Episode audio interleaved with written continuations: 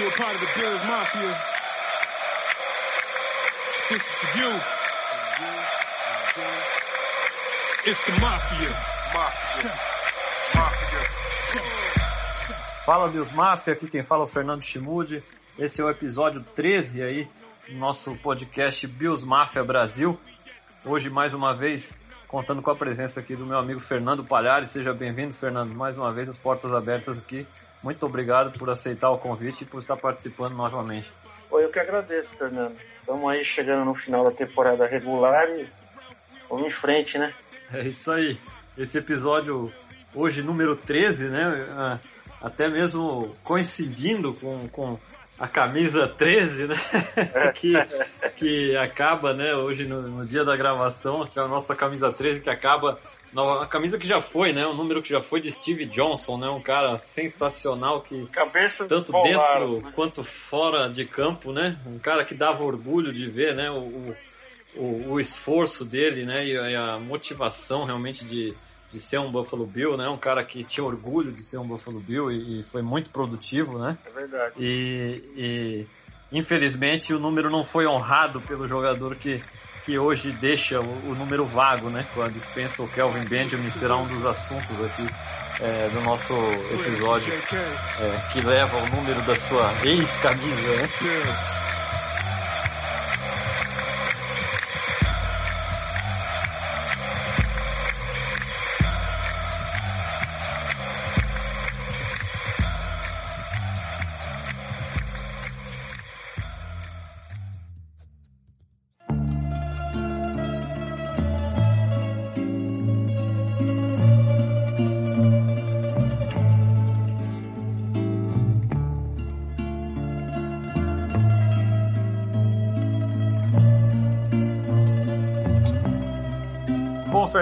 Tem sido no- nos últimos episódios aí, a gente tem é, abriu aí o espaço, né, para o pessoal, para toda a Bios Mafia estar participando, né, interação sempre legal com o pessoal do grupo do WhatsApp, né, com o pessoal no Twitter e as perguntas sendo mandadas aí, que são são alguns dos tópicos que a gente tem sempre debatido aqui, né? E nessa semana não foi diferente, o pessoal participando no, gru no grupo de WhatsApp, né? É, mandando perguntas, interagindo. E a gente vai estar pegando aqui algumas perguntas para começar aí o nosso bate-papo, né? É, o Fábio, que inclusive já participou aqui, sempre está tá participando, interagindo, ele, ele pergunta sobre o Josh Allen, né? Ele fala, é, e agora, né? O Josh Allen é, vai até o final, né? É, ou, ou com essa com essa com as nossas chances de playoffs aí acabando, né? É, será que a gente será que a gente te- seria hora de dar uma nova oportunidade para dar uma olhada no Barkley para ver é, em relação ao que ele o que ele apresentou, né? O, o próprio Diogo também fez a mesma pergunta no grupo, né? Então, é, até mesmo para com, com receio também da, da lesão que ele teve no cotovelo, né? Como que você vê essa situação aí, Fernando?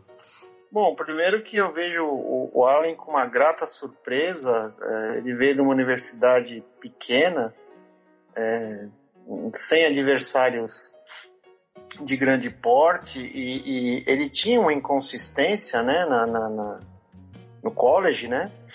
E de todos os quatro, né, que eram os top, né, que estavam mais ali é, é, em evidência, que era o Darnold, o, o, o Rosen, o Allen e o, e o Mayfield, né? Ele era o que eu menos queria pro Bills, assim. Que eu achava que, né? Não daria certo. Eu achava que o Rosen seria o cara, né? Então me surpreendeu na época. Eu falei, putz, pegamos o Allen, né? Um cara muito verde. A gente já teve experiências no passado, vi de o AJ Manuel, né? Que realmente não, não conseguimos desenvolver, né? O quarterback. E assim, é, é, eu acho que ele é o cara que vai nos levar aí, a, a- vai levar o Bills de volta no patamar que nós já tivemos no passado, né? É, eu, na minha opinião, acho que a gente tem que abrir mão da temporada e, e começar a pensar no planejamento já de pré-draft, já para o ano que vem.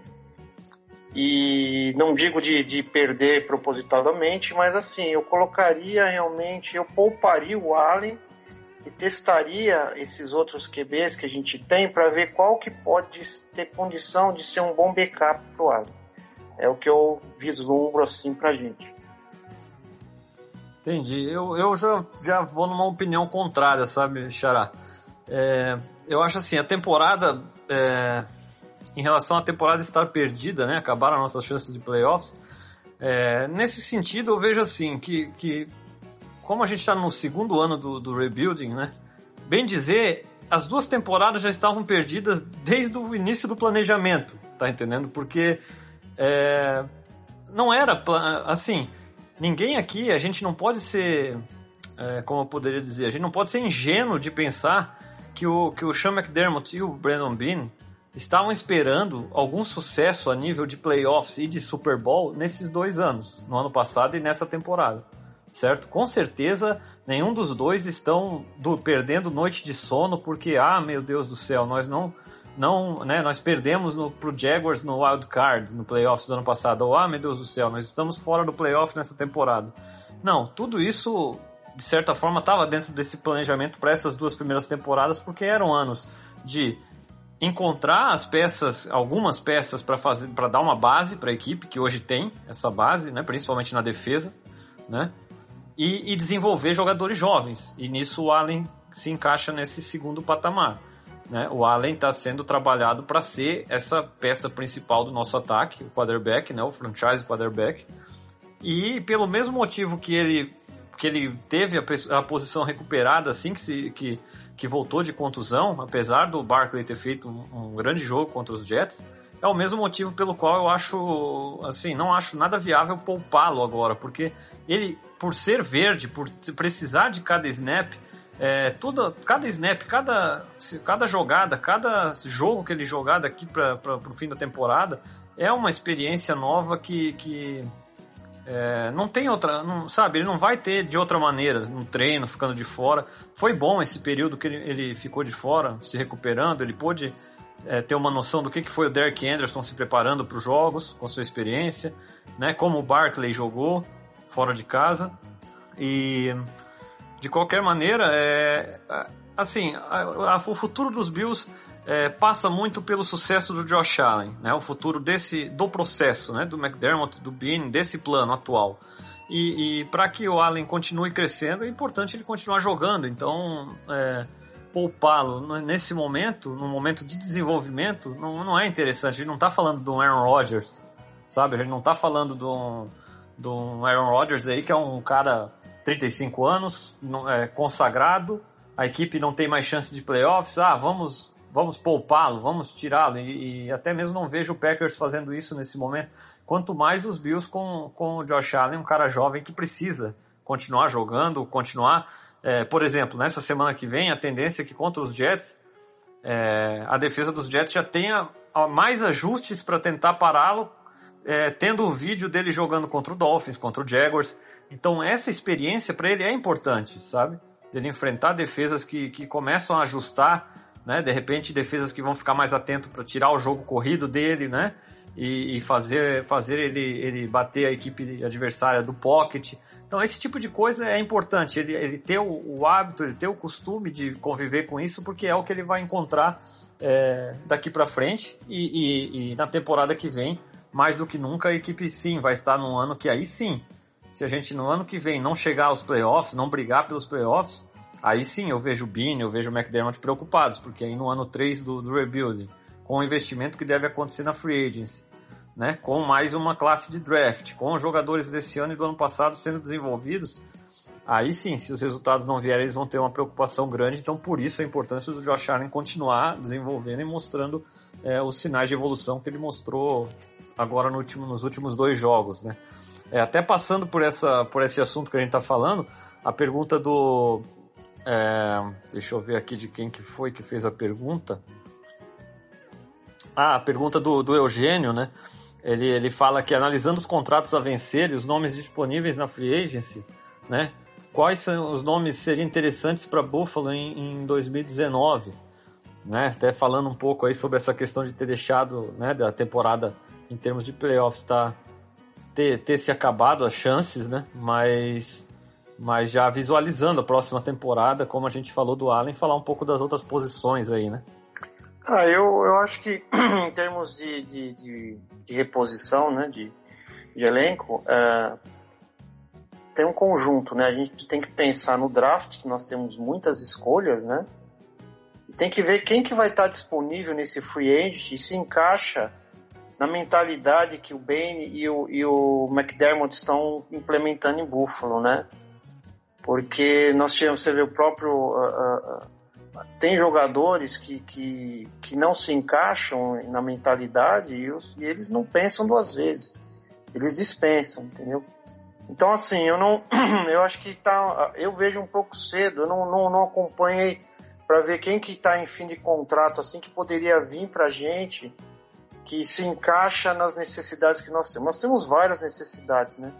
Nós temos de wide receivers, nós temos de defesa, nós temos de OL, OL nem se fala, a gente tem, a gente tem que pensar num running back que a gente, o Shade já está realmente, acho que a gente tem que pensar em alguém não de repente para trocar, mas alguém para ajudá-lo. Não sei se o Ivory é o cara, entendeu?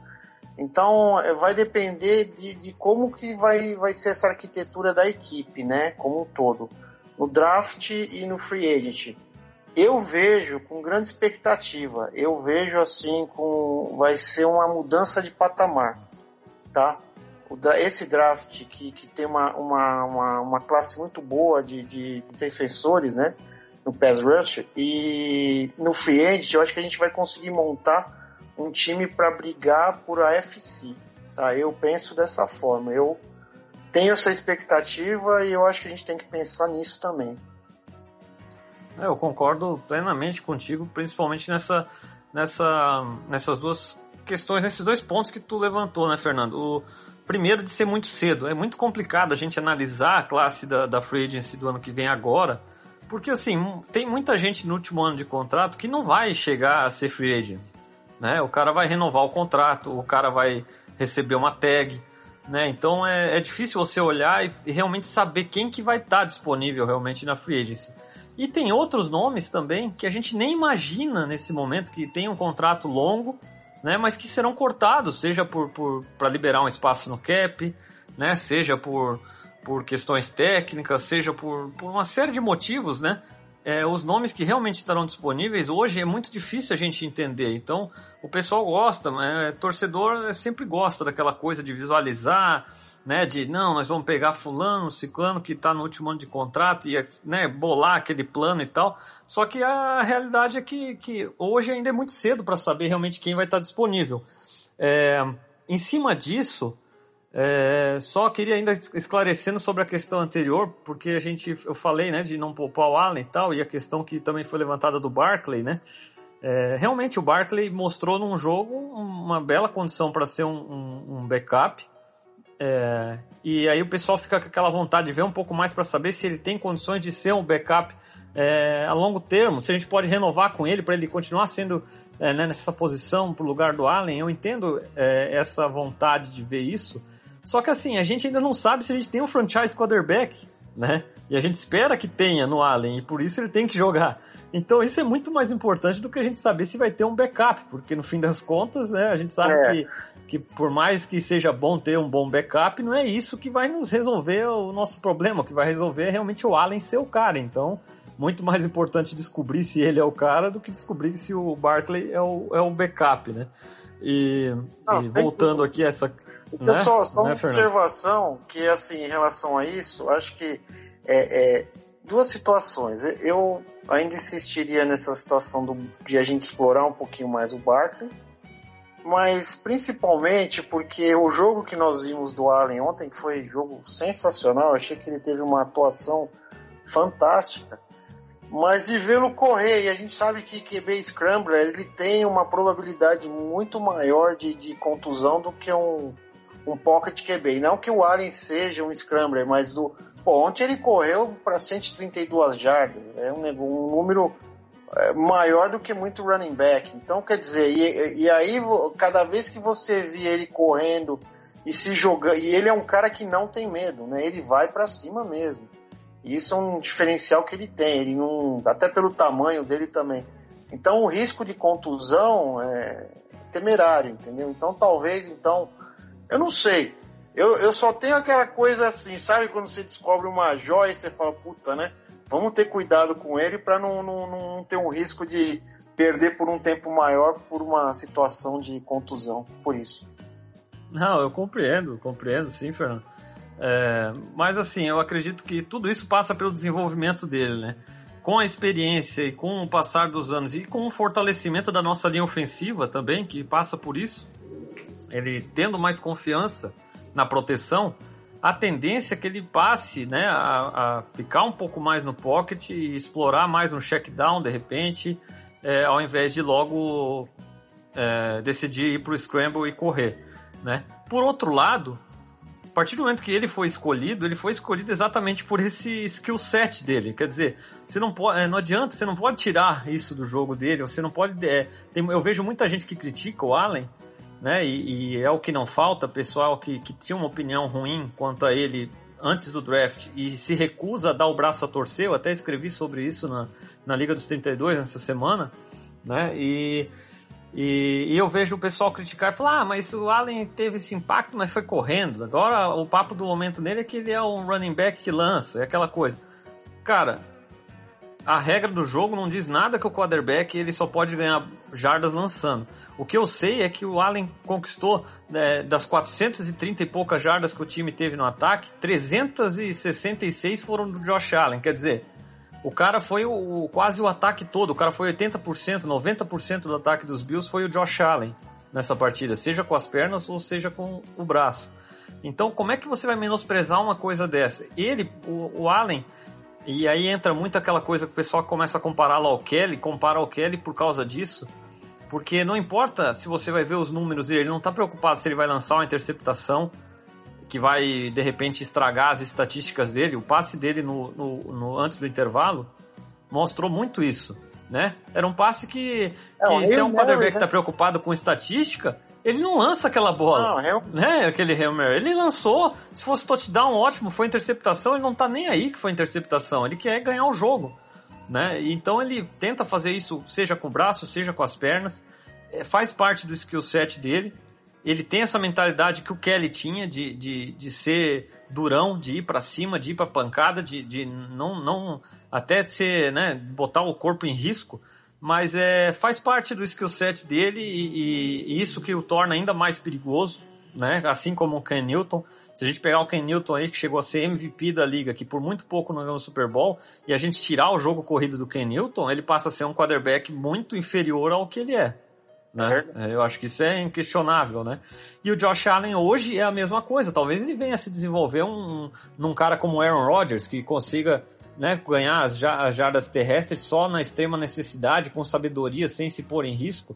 Mas talvez ele, ele seja um Ken Newton pelo resto da carreira, a gente não sabe. E se for, ele, é, queira ou não, ele é perigoso dessa maneira, ele põe muita pressão na defesa adversária dessa maneira. Então é realmente é torcer para que não, não se machuque, torcer para que ele consiga cada vez mais se cuidar, consiga sair da, pela lateral quando for possível, evitar certas pancadas, ir pro slide. Às vezes é melhor você ganhar umas duas, três jardas a menos, né, e não tomar pancada, né? Então isso com o passar do tempo ele vai ele vai aprender e, e, e por isso também é importante ele continuar jogando, porque jogando ele vai perceber isso e vai ter esses cuidados, né? Então, de qualquer maneira, ver o que ele fez com o Kiko Alonso nesse jogo ali foi, foi é, absurdo, né? Aquela jogada de corpo foi fantástica. Agora, que é isso, até... foi para um lado, foi para o outro, Steve Farm, é. foi sensacional. Né? Até complementando o que você falou, é, quem vê os números do, do, do Allen friamente, se você olhar as estatísticas, elas não, não, não transmitem exatamente o que é o jogo, porque o jogo que ele fez ontem foi um jogo muito. Foi, eu achei um jogo fantástico, entendeu?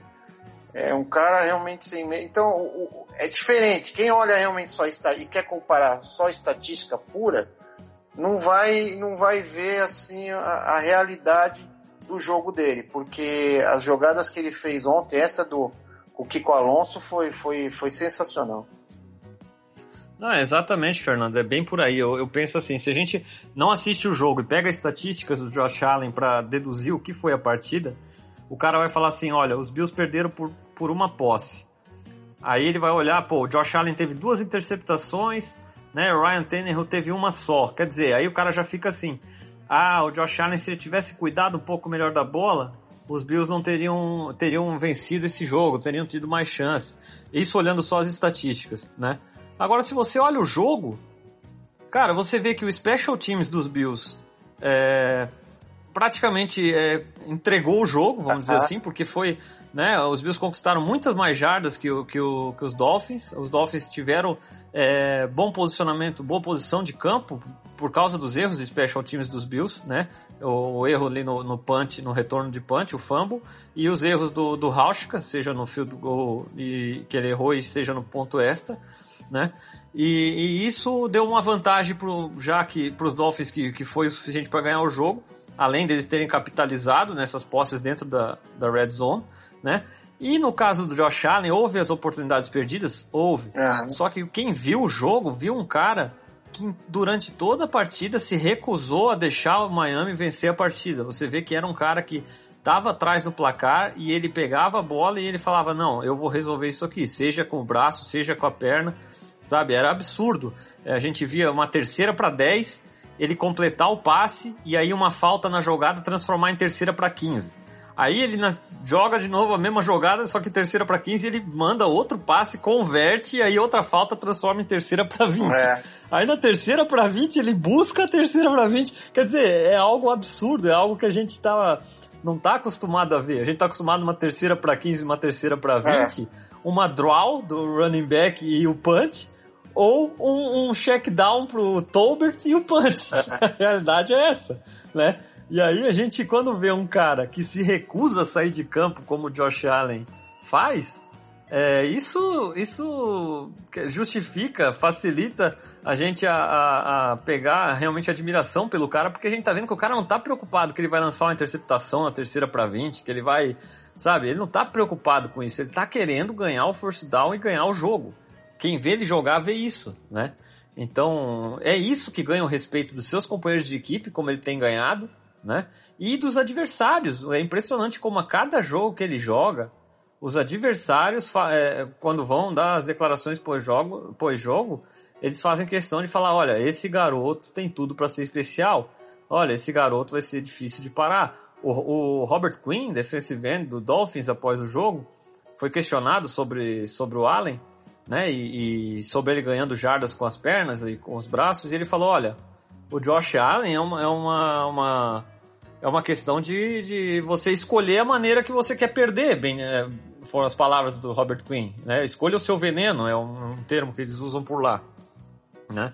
E em que sentido ele falou isso? Ele falou, olha, o pass rusher, ele não tem muita opção, ou ele mantém, né, o, o, o quarterback no pocket, né? Força ele ser a quarterback e, e lançar, ou ele ataca e aí fica exposto de repente ao scramble. Quando a gente manteve o Allen no pocket, ele fez jogada com o seu braço. Quando a gente atacou ele, ele fez jogada com as suas pernas. Quer dizer, o que, que você vai fazer? Você tem que tentar com os linebackers contê-lo, etc. Mas, mas é difícil. Então, realmente, esse garoto tem tudo para ser especial. Palavras do Robert Quinn. Quer dizer, a gente vai vendo cada vez mais jogadores adversários, imprensa, é, a imprensa de Miami rasgando elogios ao, ao, Josh Allen, falando esse é o tipo do cara que a gente precisa ter. Quer dizer, a gente vê todo mundo realmente valorizando o competidor que ele é. E aí a gente vê críticos que, que se apegam a, a, a uma visão pré-draft e se recusam a de repente falar, olha, eu estava errado quanto ao cara, eu estava errado quanto a, a aquela opinião que, que ele ia ser um um Paxton Lynch, um, né, um cara desse aí que só tem braço, né? É, não, ele tem mostrado que ele é muito mais do que isso e só não tá vendo quem não quer, né?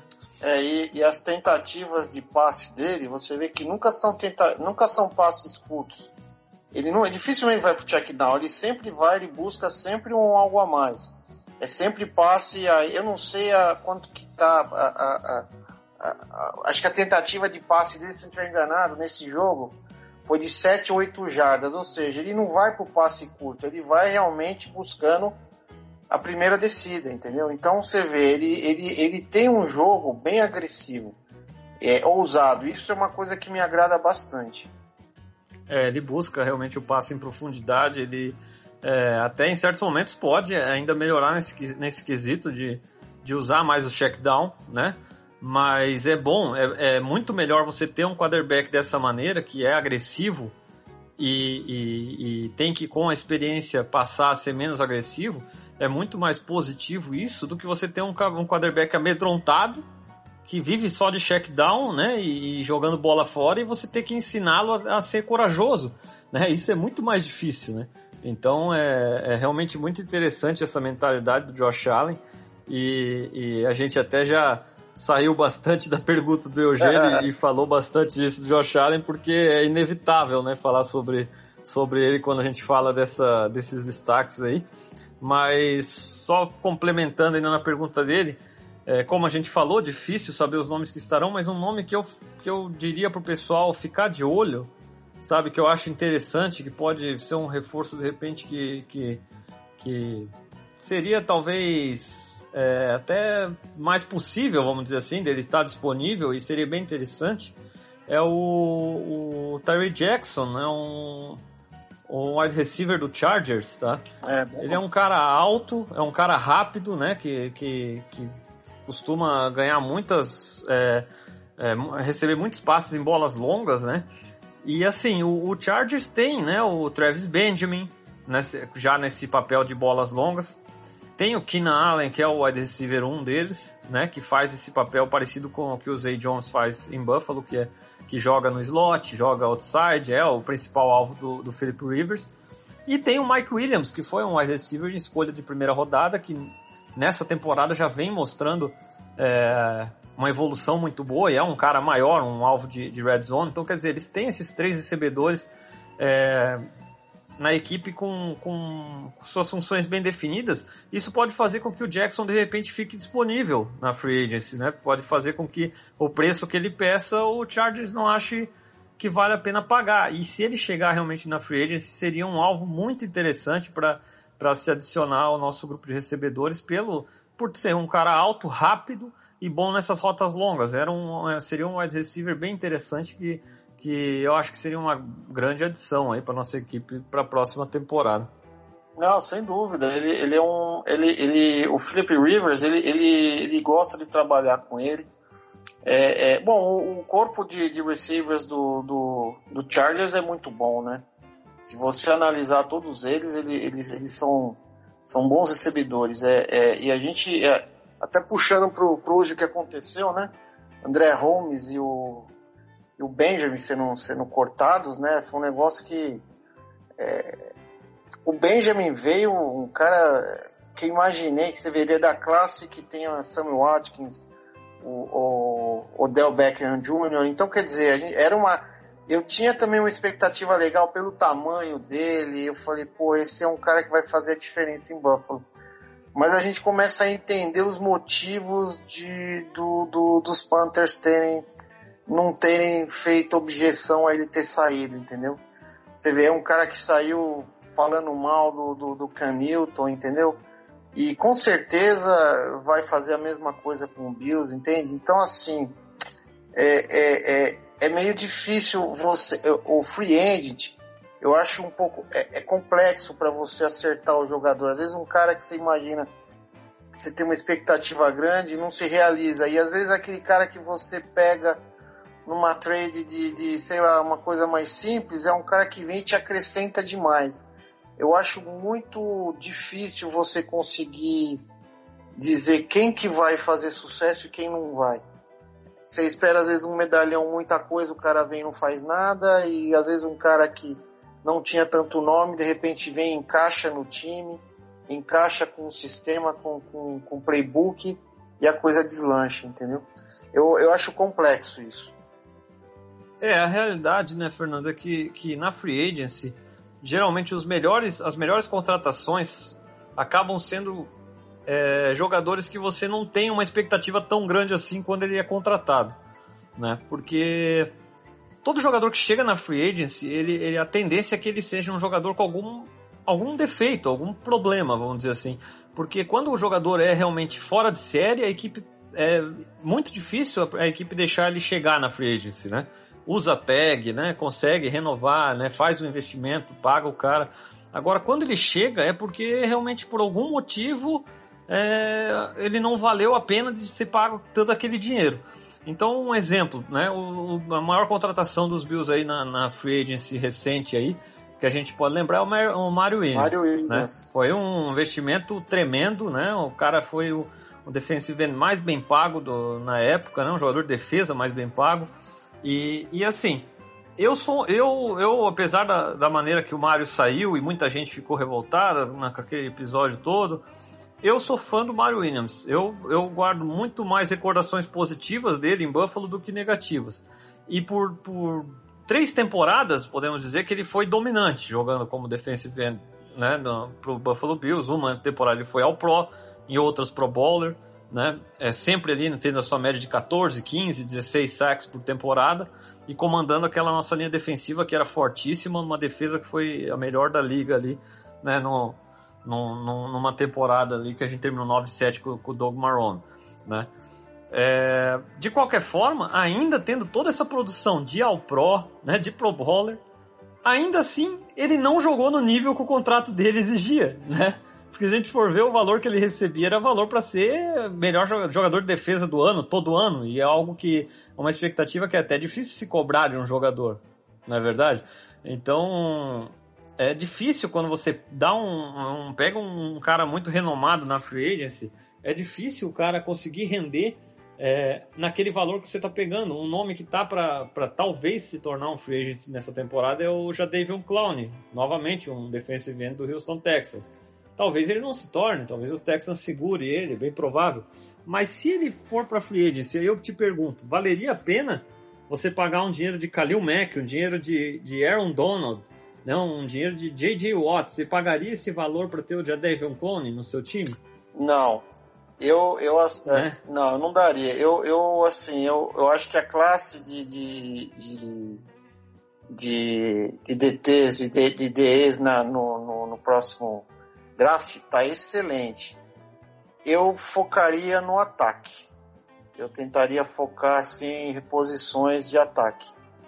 De repente, Não, com certeza. wide receivers. Agora sim, defesa, eu tentaria montar mais com o draft e se tiver alguma algum jogador de de, de, de repente no free agent que, que se encaixe no esquema do McDermott, aí eu tentaria trazer. Mas assim, eu acho que tem muito jogador bom nessa safra de draft desse ano.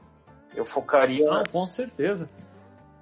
É bem por aí, Fernando. E, e assim, não só para os Bills, mas para qualquer equipe. Eu, eu, chego nesse ponto assim de, de, de colocar que, que vale a pena contratar um Jadavion Clone por um valor tão alto. É, é, quer dizer, é, alguém vai, por exemplo, se ele for para free agency, alguém vai pagar mas é muito difícil ele cons conseguir produzir no nível do que ele vai receber, tá entendendo? Assim como pro Mario Williams foi, foi difícil, ainda jogando bem, não foi o suficiente, vamos dizer assim, pro que é pago. Então as melhores contratações na free agency é, são esses nomes que você não espera. Os Bills têm tido essa. É, por isso que é interessante o processo aí, né? O Trust the Process aí do Bean, porque a nossa, o nosso trabalho na free agency, desde que o Bean chegou, tem sido bem interessante, desde que o McDermott chegou, na verdade.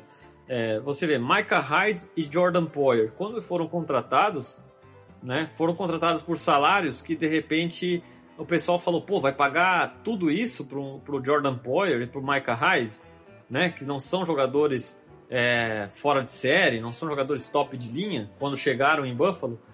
Porém, foram jogadores que foram identificados que se encaixariam bem no esquema, e hoje os contratos deles são, são contratos considerados é, steals, né, que o pessoal fala, são contratos que são barganhas, vamos dizer assim, né?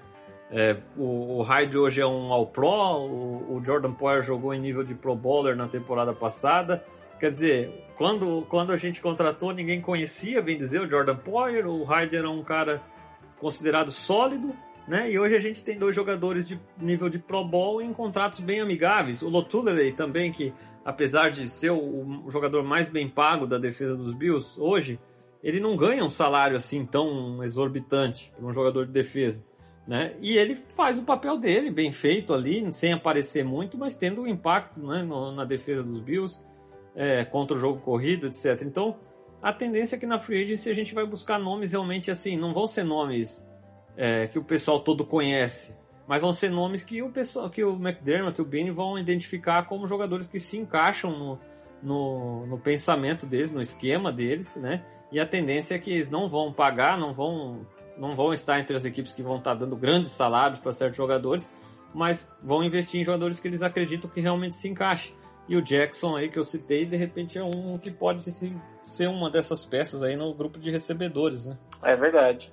O Micah Hyde, só complementando o que você falou, eu, eu quando ele veio pro Bills, pô, fiquei contente pra caramba, porque eu gostava muito de vê-lo jogar em Green Bay. Eu, eu achava ele um cara sólido.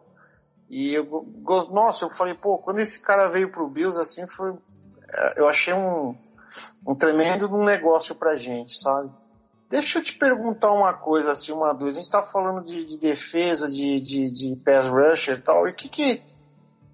Assim, é uma dúvida, eu acho, o, o, Kyle Williams, você acha que ele continua mais um ano ou você acha que deu para ele?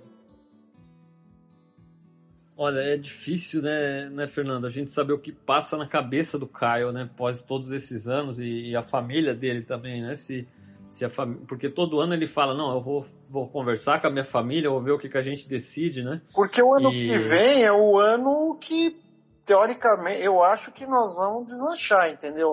Pois é, pois é. E ele tá eu produzindo assim... muito bem, cara. Ele tem totais condições. Se ele quiser continuar, ele tem totais condições ainda de, de, de continuar jogando em ótimo nível. Ele tem mostrado isso. Né? Essa temporada tem sido uma temporada sensacional do Caio novamente. Né? E, e, a maneira que a, que a linha defensiva é, usa a rotatividade ali dos seus jogadores, né? Então, então, assim, eu acredito que da maneira que as coisas vêm andando nessa temporada, com a expectativa que que que está se criando para a temporada que vem, de ser um ano que realmente a equipe tem chance de competir, com o que o Josh Allen vem mostrando, que queira ou não, né? Os jogadores olham e vêem um quarterback desse que, que inspira confiança e, e que mostra um desenvolvimento, eles começam a falar, pô, peraí, eu, eu, eu ruí o osso até agora, né? E no filé agora eu vou, né?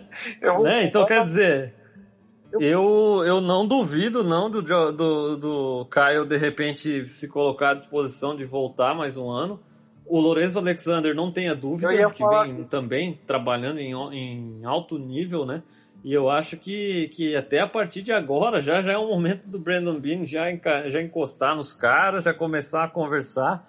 Seria bem interessante ter esses jogadores por mais um ano, porque é, o impacto dentro e fora de campo deles é, é tremendo, né? Então é, eu, eu gostaria demais realmente que o Caio pudesse continuar. O Caio, na verdade, é um cara que que quando ele não aguentar mais jogar, eu, eu trancaria ele lá no One Bills Drive lá e, né, e não deixaria ele sair sem um sem aceitar ser um, um técnico de linha defensiva ali, uma posição, alguma posição lá na franquia, esse cara tem que ficar na franquia para sempre ali, né? É verdade. Você vê que a nossa defesa, ela tá bem estruturada, assim, eu acho que é, é...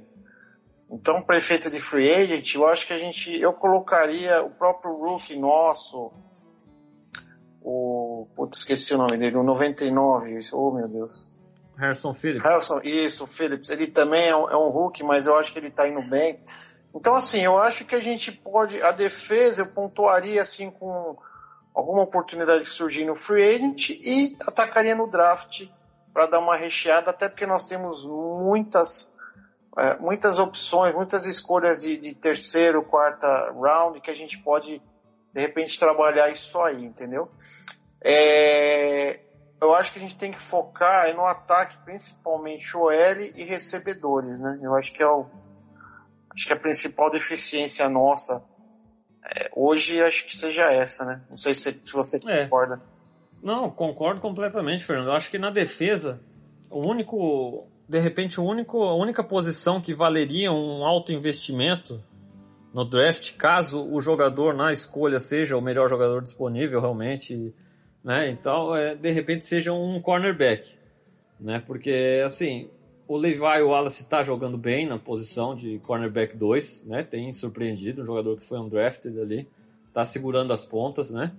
Mas a defesa está muito bem. Se a gente consegue um baita cornerback ali, prospecto para jogar o posto ao Davis White, quer dizer, a defesa passa um nível realmente é absurdo, vamos dizer assim, né? Então, caso, vamos dizer que a gente está com a nossa escolha de primeiro round ali, chega na nossa escolha e o melhor jogador disponível é o Grid Williams, lá, que é o cornerback de LSU, né, que é muito bem cotado. De repente é considerável, é de se considerar a escolha dele, porque realmente é, elevaria o nível da defesa. É um cara que, que, que realmente pode, pode ser diferenciado e pode transformar a nossa defesa realmente numa das mais dominantes aí do, por um bom tempo, né? Agora, de fato, o, o investimento máximo que tem que ser feito, a atenção total vai ser para o ataque, linha ofensiva, né? A gente do center ao, ao right tackle a gente pode melhorar todas as posições, né? É, tight end, a gente, a gente é, o Charles Clay é um cara que está no fim da sua carreira em Buffalo, né? Talvez ele esteja no fim da sua carreira na NFL, é um cara que sofre com muitas lesões, é um cara que não é mais aquele Tyrande atlético que na época que ele foi contratado para Buffalo, ele foi contratado por ser um Tyrande atlético. É difícil você com tantas lesões, né? É difícil você se manter dessa maneira. Então o Clay é um cara que, que, que pelo que ganha, ele deve ser substituído nessa próxima off-season, né? Não me surpreenderia ele ser cortado em breve, como foi o Kelvin Benjamin, como foi o, o André Holmes, né? Esses dois já foram cortados aí para abrir mais espaço ainda para a gente ver mais do Robert Foster, ver mais do Isaiah McKenzie, né, que são caras que, que têm jogado bem aí, têm entrado bem, surpreendido, né, o Zay Jones se estabelecendo cada vez mais como o principal alvo da equipe, né, então vai ser interessante ver esses jogadores no fim de temporada, é até bom a gente estar tá falando disso, é, já está respondendo a pergunta do, do Gilson, né, o Gilson sempre também participando e o Gilson perguntando o que esperar né, do restante da temporada, cumprir tabela, testar novos jogadores, dar oportunidades para reservas, o que fazer, né? Realmente é isso que está sendo feito, é o corte do Benjamin, o corte do Holmes, a gente vai ver mais esses wide receivers jovens em campo. É, o Foster tem se mostrado um, um, baita jogador, um baita alvo em bolas de profundidade. Né? Nesse jogo, mais uma vez, ele, é, por muito pouco, o Allen não conectou uma bola ali de 60 jardas, de mais de 60 jardas, né? Que seria um outro touchdown, quer dizer, ele vem, vem realmente florescendo nesse papel aí de, de, de alvo de, em profundidade, né? E pode se estabelecer realmente como esse jogador para a próxima temporada e, e, ser uma, uma need a menos, né? De repente aí no draft, na free agency. Então é, vai ser interessante observar essas coisas, mas é como você falou, Fernando, a free agency e o draft, é, o volume, o, o, o foco realmente vai ser em jogadores de porque até mesmo, como você falou, um running back numa, numa terceira rodada, por exemplo, a gente consegue de repente um running back aí que pode começar, começar dividindo o backfield com o shade, né? E, e, e, tomando conta, né? Porque a gente vê jogadores estrelas na liga surgindo aí em, em, terceira, quarta rodada na posição de running back. Então pode ser que a gente veja esse tipo de investimento né? E, e vai ser interessante, vai ser muito interessante ver essa nossa próxima off-season, né? É, e agora é ver realmente o desenvolvimento desses jogadores jovens que a gente tem visto e tem agradado até aqui, né? É verdade. Eu acho que a mudança principal é, é, que a gente percebe nessa, nessa é de mentalidade, né? Então, realmente vai ficar quem tem vontade, quem, quem quer trabalhar e quem está afim realmente de jogar quem vai se dedicar realmente. Isso fica nítido, até pelos cortes que nós já tivemos, né? Não só nos de hoje, mas nos do passado, que é, é, fica bem nítido, fica bem claro isso, né? Vai ficar realmente quem está comprometido com, com o Bills. Eu acho que isso é, é, é fundamental aí para a reconstrução da franquia. Ah, verdade, importantíssimo. É, o Kelvin Benjamin fica aí marcado aí um, um exemplo negativo e, e um, e um, um aviso para todo o roster, né? Vamos dizer assim, todo o elenco, né? É um jogador que teve suas oportunidades, um jogador que, que tinha um passado com o McDermott, com o Bean, tinha a confiança deles e, e não fez por merecer continuar tendo essa confiança. Né? Então acabou que, que mais uma vez o aviso foi dado, olha, a gente não está mais brigando por playoffs, só que é o seguinte, a gente tem um, aqui um, um, um, nível que a gente espera dos nossos jogadores. Se esse nível não for alcançado, você não vai continuar no elenco. Então, os jogadores continuam jogando nessa temporada por isso. É bom ver que a gente tem uma equipe jovem, cada, muita gente buscando seu espaço. E eu tenho certeza que vão estar muito motivados aí para terminar bem a temporada, que é importante para a gente atrair free agents. É, repito o que eu falei no podcast no, no passado. Não vejo a gente escolhendo duas posições ah, para cima, duas posições para baixo no draft, como fazendo tanta diferença assim, a ponto de, ah, vamos tancar, não sei o que.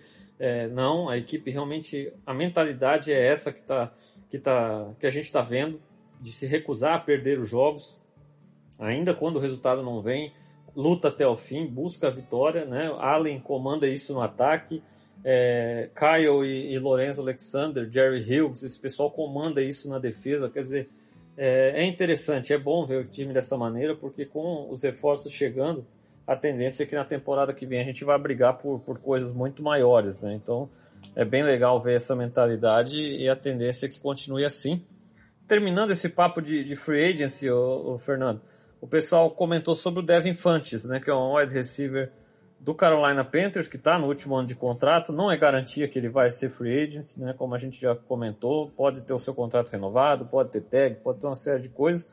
De qualquer maneira, é um, um o pessoal pediu para descrever um pouco ele, né, falar das chances aí que a gente tem, né, de, de trazê-lo. É, é um jogador que o, que o Bean né, ajudou no, no, processo de recrutamento, de, de avaliação dele, né, pré-draft. É um cara que no college era um tight end, né, um tight leve, né, recebendo bolas. É, tem um, um, ótimo tamanho, um jogador com um bom tamanho, mas com uma velocidade considerável. Eu, eu confesso que, assim, apesar do, do apesar dele, dele ter se passado com o Bean, com o McDermott, eu não sei se ele vai ser tão é, se vai ser o tipo do jogador que eles vão buscar, tá entendendo? Pela mudança um pouco da, da, do que eles esperam na posição de wide receiver. A gente vê eles cortando o Kelvin Benjamin, cortando o André Holmes, os alvos grandes. Né? Antes disso foi o Terrell Pryor cortado. E o Fantes é mais nesse molde. E nesse molde a gente tem o Zay Jones. O Zay Jones oferece muito das características que o Fantes oferece, sabe? De, de ter um, um bom tamanho, de ter uma boa velocidade né, de poder alinhar às vezes no slot, às vezes outside ali. Então, não sei, não sei se o Fantes seria nesse momento o tipo de alvo que vão buscar. Eu acho que, que a tendência é que, que, que vão buscar realmente alvos com mais velocidade, sabe? Eu acho que é uma coisa que toda a liga tá, tá cada vez investindo mais, de acrescentar velocidade nos seus ataques, né? E, e, com os Bills têm feito isso durante a temporada e tem dado certo. A gente viu a melhora que tem sido desde que o Foster e o Mackenzie é, começaram a ter mais snaps, né? São jogadores rápidos ali e, e, que causam uma ameaça à defesa, até mesmo com as, com as motions ali pré-snap, né? Ameaçando o, o jogo corrido na jet sweep, etc. Então, não sei se o Fante seria é, um, uma fit aí para para a próxima free agency. De qualquer forma, vamos ter que aguardar aí para ver realmente se ele chega a ser um free agent, né? E, e se isso acontecer, também os valores que ele vai estar tá pedindo no mercado, que, que eu não vejo os Bills quebrando a banca por ninguém, não. Você acha que a gente vai ter que dar over, é, com essa mudança, né, da, da reconstrução? A gente nitidamente teve que dar no overpay, né, sobre esses jogadores de free agent, porque para o cara vir para Buffalo, é, sempre tinha que pagar alguma coisa a mais do que o cara realmente valia, né? Você acha que essa mudança de, de, de postura, de mentalidade e com o horizonte que nós temos, você acha que a gente vai conseguir eliminar isso aí? Vamos começar a atrair valores, realmente o pessoal vai ter interesse em vir jogar no Bills? Ou você acha que isso vai demorar ainda um pouco?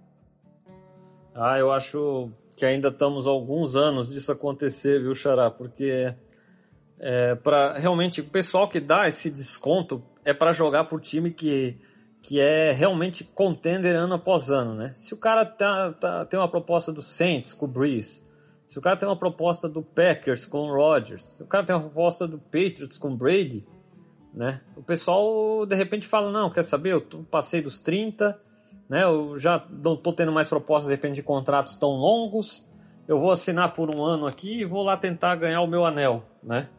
Então isso acontece com esses nomes estabelecidos, né? E o Allen ainda, ainda tem muito a mostrar, por mais que o que tem mostrado tem agradado, né, a gente sabe que ainda tem bastante por mostrar. Então, é, eu, eu, vejo assim, isso ainda está há alguns anos de acontecer e os Bills também ainda estão há alguns anos de fazer esse tipo de investimento. Eu não vejo eles indo atrás. Por exemplo, um Indaco Monsu, né? Ele pode ser um free agent na próxima temporada, é, talvez até bem possível que seja, porque o Rams terá come, começará a ter que, que lidar aí com, com o seu cap, né? Com tantos jogadores aí e, e, ele já vai ter 32 anos, já tem 32 anos, quer dizer, pode ser que vire um free agent. Mas não vai ser o cara que os Bills vai procurar nessa próxima temporada, porque não vai ser o Sul que vai chegar né, com 32 anos e vai ser o diferencial dos Bills ganhar um Super Bowl ou não na temporada que vem. É, o pessoal vai atrás de jogadores como a gente está falando, como foi o Micah Hyde, como foi o Jordan Poyer, que são jogadores que, que podem chegar e podem contribuir ainda por, por vários anos, né? E, e como talvez seja o, o Terry Jackson, que a gente citou aqui. Né? Um cara que ainda não, não tá nos 30, ainda, já, ainda é jovem, ainda tem algum, alguns bons anos pela frente. Não vai ser um cara que vai pedir o, o salário de melhor, o maior salário de wide receiver na liga. Então, esse tipo de, de contratação que Buffalo vai buscar. Nessa temporada para wide receiver é, foi tentado o John Brown, que acabou acertando, acertando no, no Ravens, né?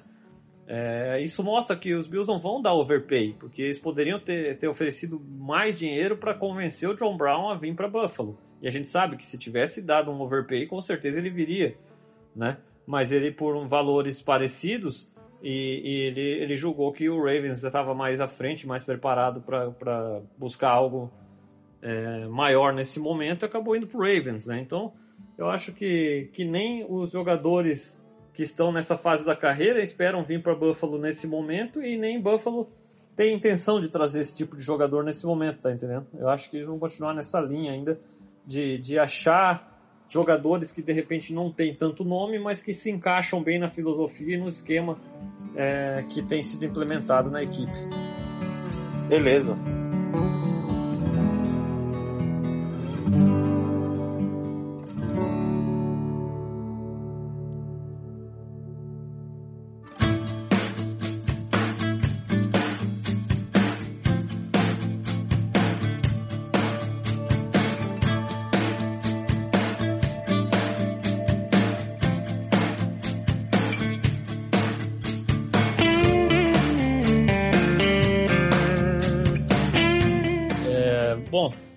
Gente fechou com. Tem mais uma pergunta ainda, né? E hoje foi bem interessante que as perguntas já estão dando o nosso episódio inteiro aí. Né? É.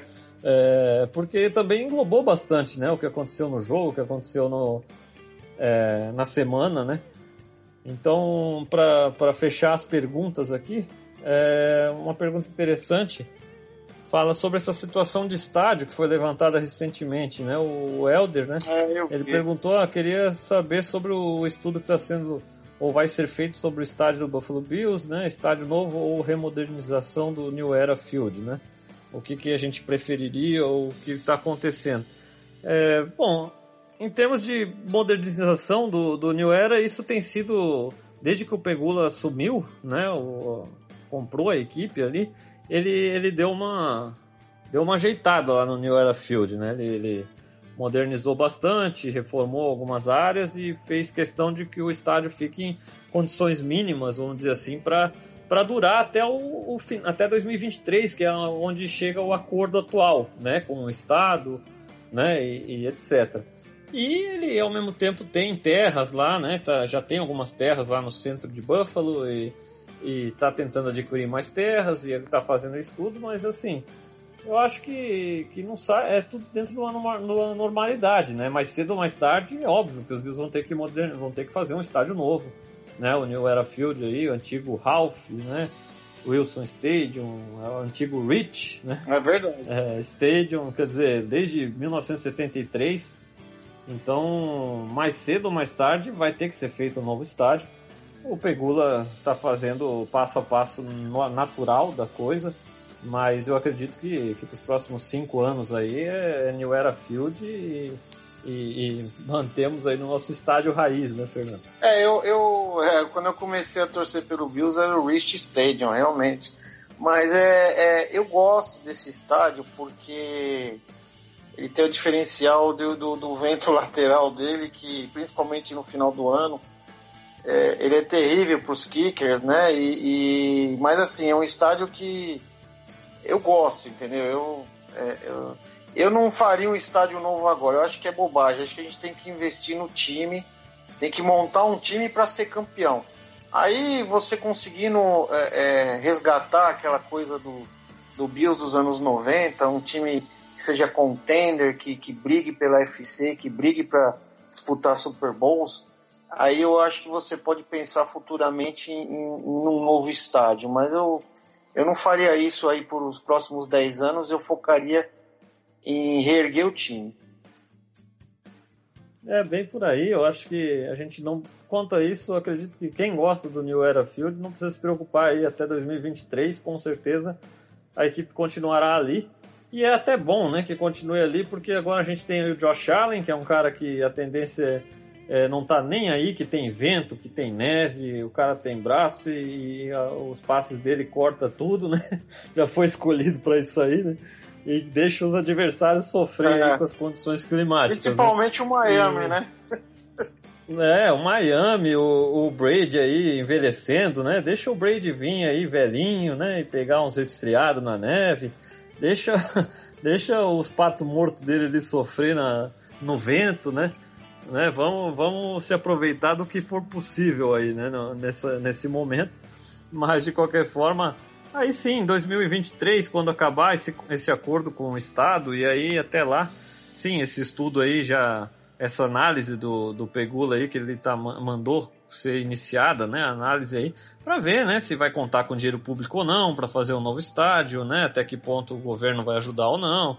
Então é tudo dentro do, do uma, da burocracia normal ali do processo para esse tipo de, de investimento. E, e a partir dali, quando acabar esse acordo, aí realmente mais próximo né, dessa, desse ano de 2023, aí, a gente deve ter mais novidades a, a quão perto ou não a gente vai estar tá realmente de de estar tá construindo um novo estádio, né? A única coisa não é... faria um estádio coberto. Eu manteria, tentaria manter a tradição, né, do estádio aberto em Buffalo. Mas, apesar de saber que isso é difícil por uma questão de do conforto para o público, por ser uma. A própria NFL, né? É, a própria liga é. seria a favor de, né, de evitar esse tipo de coisa para poder sediar um Super Bowl por lá, né? Evitar a neve, etc. Então, no mínimo um retrátil, né? Que você possa abrir o teto quando quiser e, fechar, no mínimo, né? É verdade. Vamos dizer assim para. Mas eu eu, mas, um... eu manteria um estádio, eu tentaria fazer um estádio aberto, mas vamos ver o que vai dar. Eu vi alguns desenhos, é, parece que tem um teto retrátil. É, ele é parecido com o estádio dos, dos Cowboys, né? assim, uhum. o teto dele, né? Ele tem alguma coisa parecida com, com o estádio deles. Aí poderia abrir sempre que, que o, os Patriots viessem jogar em Buffalo, a gente abriria, né? É verdade. Todo jogo de, de, de, divisão a gente abre, né? Pode estar tá caindo aquela nevasca que a gente viu esse tempo atrás lá que quase encheu o Meu estádio. e, e, a gente abre o teto para os rivais de divisão aí. É, sentir a pressão. Bom, a gente está quase chegando no fim. Vamos, vamos, vamos rapidamente aí. É, a gente já falou muita coisa do Josh Allen né, nessa última apresentação. É, fez até englobou dentro da, das perguntas dos temas aí levantados, o pessoal participando bastante. É, bastante sobre o jogo, né? Falamos do Special Teams, né? Falamos aí é, da defesa não muito, mas englobando ali na questão do ter tido um pouco de dificuldade na, na, na red zone, né? Ali o, o Tannehill acabou punindo né, a defesa dos Bills. É, gostaria de ver um, um, um, trabalho um pouco melhor, apesar de, de ter feito o suficiente para ganhar o jogo. É, você tem mais alguma observação desse jogo ainda, Fernando, para levantar aí para colocar? Mais alguma coisa que te chamou atenção? Não, só. Jogada de... A jogada decisiva, de é, repente? É isso aí que eu ia falar. Eu acho assim, o Clay, é, é, falando da jogada. O pessoal tá meio pé da vida com o Clay e tal, mas eu achei aquela recepção bem difícil. É, mas assim, por ser profissional, ele deveria ter pegado a bola, mas eu não achei uma recepção tão fácil a ponto de falar, pô, ele. O, o Benjamin já dropou bolas muito piores do que essa, que, que o Clay não, não conseguiu pegar, entendeu? O próprio Allen disse que ele lançou na corrida, ele estava cansado e o passe não saiu na, na força que ele desejava, entendeu? É que nos daria vitória, né? É, o detalhe é esse, é que nos daria vitória. Mas é, por essa jogada isolada eu não culpo tanto o Clay. Eu acho que, pelo conjunto da obra, eu acho que ele ficou devendo, mas por essa jogada específica eu não, eu não culpo, não. É, tem muita gente também, né? Se, o pessoal que, que não quer dar o braço torcer, que tá falando, pô, o Allen lançou um pato morto e não sei o que, né? Eu acho assim, olha, primeiramente, só do Allen conseguir escapar da maneira que ele escapou ali e lançar essa bola já foi algo né, absurdo. É, a gente vê quarterbacks aí que estão ganhando uma nota, tá? Eu vou citar nomes, né? Vou falar logo um Kirk Cousins ali seria sacado e era fim de jogo. Acabou. Né? E o cara foi o quarterback mais bem pago na, na free agency passada aí. O, o Vikings quebrou a banca para levá-lo como uma peça que vai ajudar a levar a equipe de repente a um Super Bowl. Então a gente viu o Allen escapando da pressão, né, rolando para um lado no pocket, rolando para outro, saindo, correndo para a esquerda e lançando para a direita em movimento. A bola viajou mais de 30 jardas no ar ali nesse, nessa brincadeira, né? Apesar de não ter saído da mão dele como ele gostaria, como você falou, cansado, né? E, e ela chegou, né? Ela chegou na mão do Clay. Aí a gente analisa o que? O Clay, o que, aconteceu? De repente o Clay viu ali o Allen correndo pela vida ali e também deu aquela relaxada, pô, acabou, não, já era né? Ele estava bem no fundo da end zone, de repente se ele está se ele tá mais atento, se ele está mais acreditando mais na jogada, ele consegue também correr é, de volta ali, ele poderia pegar essa bola até fora da end zone, que ele estava tão sozinho que ele ia conseguir entrar ainda na end zone e fazer o touchdown, né? Então, é, apesar de tudo, quer dizer, ele ainda, aí quando ele tenta, quando a bola tá vindo, ele tenta correr, ele meio que tropeça também, né? tem tudo isso acontece da jogada, né? E ele cai ali, não consegue segurar a bola, quer dizer, é, como você falou, a gente como torcedores é a bola da vitória e aí não acontece, a gente né, fica revoltado com, com às vezes que o passe não foi perfeito ou às vezes que o recebedor né, vacilou, mas a realidade é que, que a jogada foi uma jogada bem difícil e por muito pouco não deu certo. E aí quando a gente vê o que o Clay ganha, o papel que ele deveria exercer na equipe, tudo isso levando em conta, a gente acaba esperando que ele fizesse essa jogada, né? De qualquer forma, o que fica é, é assim a, a experiência positiva da gente ver que o Allen foi clutch, né? Foi um cara que que na hora que precisou ali no quarto período ele produziu demais, né? Ele carregou o ataque e ele por muito pouco não ganhou esse jogo para os Bills e, e, e, a gente viu que ele tem condições de muito em breve estar tá sendo um cara que vai ganhar esses jogos nessas condições. É, é isso que, que, pelo menos é dessa maneira que eu saio desse jogo. Feliz por ter visto o que eu vi ali do, do Josh Allen nessa situação que ele se encontrava, né? É verdade, somos dois nisso aí. Até para só finalizando o que você falou do Clay, né? Você falou pelo que ele ganha, vai de encontro ao que você falou, né? Da free agent que você contrata e você sempre tem aquela sensação que tá pagando mais do que o cara tá te entregando, né? É, verdade. Clay é um outro exemplo disso, né? E é aquela coisa, se não paga, o cara não vem, né? Quando se trata de um cara com um certo nome, né? O Clay, quando foi contratado, era um dos tight com, com, um dos principais tight disponíveis. Então, assim, é, é Clay mere, é, merecia o contrato que, que recebeu?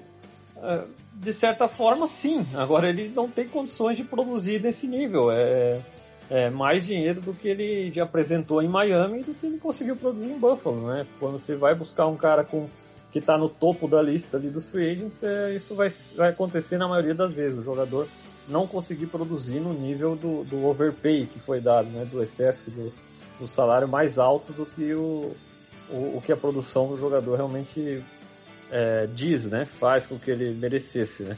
Bom, Fernando, para fechar então, semana que vem, é, Bills e Jets, outro jogo aí, os Jets provavelmente querendo dar o troco aí de uma surra que foi, levaram, né, em, Nova Jersey, né? Time de Nova Jersey, né? Que a gente É sabe que o único de Nova York é os Bills. É único. É, e os Jets vêm a Nova York enfrentar os Bills e, e esperando uma revanche aí, né? Qual a tua expectativa para esse jogo?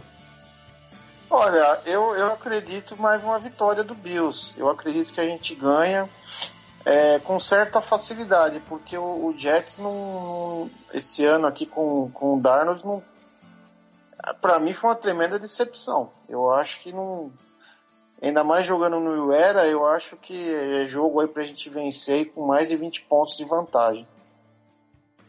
Tem, chuta um, arrisca um placar aí pra gente? Olha, eu arrisco 38 a 14. Olha aí, que beleza. Eu, eu tô confiante na vitória também, Fernando. Eu acho que, que o momento dos Bills é bom, apesar dessa derrota pro, pro Dolphins. É, eu acho que, que sem o Benjamin em campo, É, né, é um cara que eu tinha tanta confiança, mas agora sem ele em campo, com tudo que ele tem feito nas últimas partidas aí, ou tudo que ele não tem feito, isso faz com que a gente tenha um ataque bem mais perigoso agora, né? Com, com o Foster tendo mais oportunidades, principalmente, é um cara que eu tenho gostado bastante. E mas eu ainda acho que vai ser um jogo bem mais duro do que foi lá em Nova Jersey, viu? Eu acho que assim, a defesa dos Jets, ela é melhor do que aquilo que a gente viu. A gente fica com uma sensação um pouco errônea aí quanto à defesa dos Jets por aquele domínio que foi dos Bills naquela partida. É, eu acho que com o Allen voltando e jogando duas partidas, os Jets é, já estão em condições de, de fazer alguns ajustes aí para tentar prejudicar mais a vida do Josh Allen. Né? Eu acho que os linebackers dos Jets têm velocidade para tentar conter um pouco mais os scrambles do, do Josh Allen, né? contê-lo mais, fazer com que ele tenha que lançar mais e correr menos. E isso pode causar alguns problemas. Vai ser interessante o, o mais uma vez ver o Josh Allen nesse jogo, como ele se ajusta contra esses ajustes defensivos. Mas ainda assim eu acredito que ele tem condições sim de fazer uma, uma ótima partida né, e, e levar os Bills à vitória. O meu, meu, meu placar vai ser 21 a 14 Bills, um jogo mais apertado aí, mas que, que dá Bills é, jogando em casa aí. Confiante que, que o Josh Allen continue mostrando sinais de, de evolução e, e, e a defesa consiga também segurar os Jets aí em 14 pontos. Ah, legal. Fernando, Ah, eu, não, eu acho que é isso aí mesmo, cara. Eu acho que que, que não tem, não, não sai muito disso, sabe? Eu acho que os Jets não tem, não tem potencial assim também para chegar no, no New Era Field e conseguir é, causar tantos problemas assim, principalmente para defesa, para defesa dos Bills. É, também acho. Beleza, eu acho que é, é, tua análise tá, tá perfeita. Você falou por uma posse de bola tal. É, é que assim, o Jets para mim é uma decepção. O ataque do Jets para mim é uma decepção. O Darnold para mim é, acho que é até agora para mim é, é dos, dos, dos quarterbacks que foram draftados é a maior decepção até agora. Eu acho que, que ele junto com o Rosen, né? Eles têm jogado muito abaixo do que era esperado para eles. E, gra É a minha decepção. Pode continuar, por favor. e graças a Deus, né? Graças a gente que realmente, porque a gente sempre foi aquele time azarado, né? Pô, nós fizemos a melhor. Eu, eu na época fiquei muito pé da vida, mas a gente fez a melhor escolha. Hoje eu vejo isso. Eu tô contigo, viu? Porque apesar do que a gente vê, às vezes o Mayfield aí mostrando também uma qualidade dentro de campo, mas eu acho que assim, é, a postura de maneira geral do Allen tem sido fora de série, sabe? É, o Mayfield mostra extra-campo uma imaturidade, na minha opinião. É, o Rosen tem sido minha maior decepção, né? Que eu esperava já ser o mais preparado dos quarterbacks. É, de repente é o que também sofre mais com a, a, falta de ajuda, principalmente da linha ofensiva, por não se tratar de um cara que tem a mobilidade que o Allen tem, que o Lamar Jackson tem, que o próprio Mayfield e o Darnold tem, né? Agora o Darnold é, é o cara que mais me assustava pré-draft, né? Primeiro era o Allen e depois era o Darnold, né? E porque assim, ele realmente tem uma tendência a cometer turnovers que, que era absurda no college. E, e, eu não via isso na NFL mudando, sabe? E de fato até aqui não mudou. É, ele tem ficado de fora, machucado. A, o, a previsão inicial é que ele voltaria para esse jogo contra os Bills. Espero que volte. Gostaria muito de ver nesse jogo um duelo aí, Allen e Darnold. É né, o primeiro né, de, de muitos, né? A previsão é de que ele volta nesse domingo. Então, tomara que volte realmente, porque gostaria muito de vê-lo em campo e, e gostaria muito de vê-lo sofrendo com a defesa dos Bills.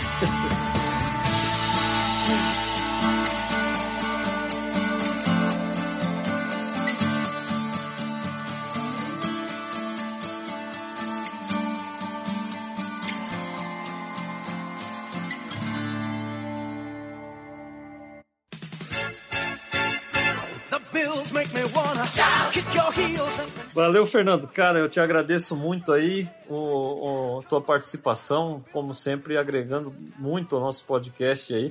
É, agradeço a participação de todos os, os ouvintes aí, nossos amigos dos grupos de WhatsApp, pessoal que segue no Twitter. É, pessoal que está ouvindo aí pela primeira vez, segue lá, arroba Fernando Chimude, sempre trazendo bastante conteúdo aí no Cover One, no, no, na Liga dos 32, representando a gente também.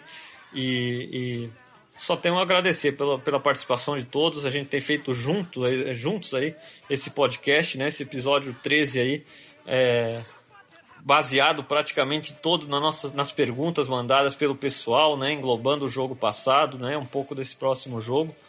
É, e mais uma vez te agradecer, Fernando, pela participação. Portas sempre abertas aí para você. Ô, Fernando, eu, que agradeço é, você, primeiramente, oportunidade de estar participando. E aos nossos amigos lá do Facebook, todos eles lá, a galera lá no, no, no WhatsApp também, um abraço para todo mundo aí. E, poxa, tamo junto. Vamos ver, quem sabe a gente não faz um podcast aí o ano que vem aí com o Bios no Super Bowl. Amém, né? Assim seja. É, torcemos para que realmente o processo possa estar caminhando para isso, né, Xará? Então, valeu, um grande abraço aí, um grande abraço aí a toda a Bios Máfia. Ficamos por aqui. É, até a semana que vem aí estaremos de volta com o episódio 14. Com fé em Deus aí, com, após uma vitória contra os Jets, né? Grande abraço, Fernando. Valeu, galera. Go Bills!